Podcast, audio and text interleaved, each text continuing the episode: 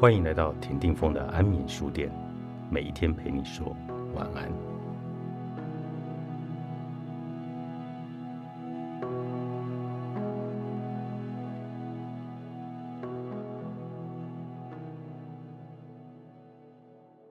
不被看见情绪，才能不被控制。即便你无法靠怒吼声或恐怖的脸打造强悍印象，意外的也能简单做到不让人看见自己的情绪，营造出莫名的恐怖。也就是说，借由这个方法来减少反应、隐藏你的个性，有两种意思：其一是隐藏你的个性，不让对方看到，以守护之；另一个则是因为隐藏起个性，你自己本身就会营造出好像藏着什么的。莫名恐怖气氛，但是你如果平常就会嚎啕大哭、灰心气馁、大笑，让对方看到你情绪的界限值，你就完全无法隐藏，真面目也被知道的一清二楚。请想象一下，没有人知道总是安静微笑的人在想什么，因为不知道他葫芦里卖的是什么药，所以会有点恐怖。可是，若看到总是大笑的人，就会发现自己对他的理解更深一层，像是这个人会因为这种事大笑啊。若是在健全的人际关系中，这一点问题都没有；但若面对的总是会攻击你的人，这样的理解只会对你造成实质上的伤害。我知道这家伙的情绪动向会转换成这家伙的控制力在自己之下的认知，并导致对方认为。他是不论怎么攻击也不恐怖的软弱家伙，跟着感觉走就会失败。这就和遭受猛烈攻击却顺势说出“下次你要是再做出同样的事，我就要离家出走，我要辞职”这些话一样。本来其实是无法离家出走的，却威胁着说要离家出走。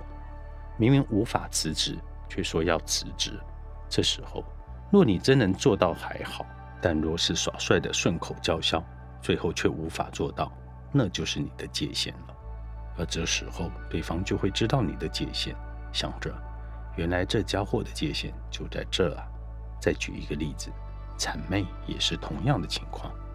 所谓的谄媚，就像是在心中给人下跪磕头，对不起，请原谅我。因为用全身表现出祈求原谅的模样，对方就会看穿你的界限。轻蔑地认为你可以控制软弱，无论怎么攻击都不恐怖。要同时消除对方眼中你的软弱有害性，最终必须要营造出莫名的恐怖感，而这正是来自于对方不知道你的真面目，不论是积极还是消极。对方若能看出你的界限，并说出“哎呀，真是好懂啊”，这代表你的真面目已被看光了。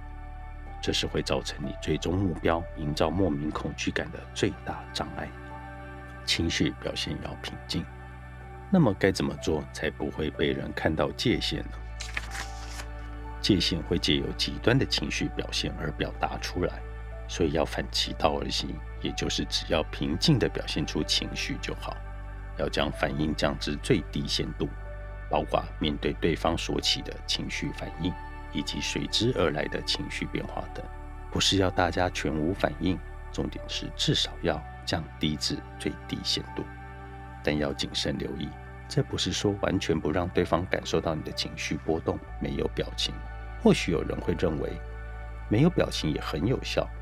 但那会让对方认为你是有害的危险。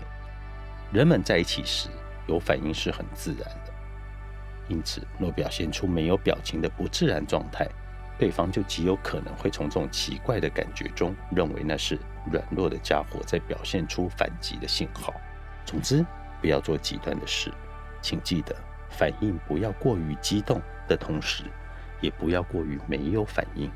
针对对方的言行举止，要表现出一般人该有的反应，不要太极端。这么一来，对对方来说就会处于像是不管再怎么努力都没有意义的状态。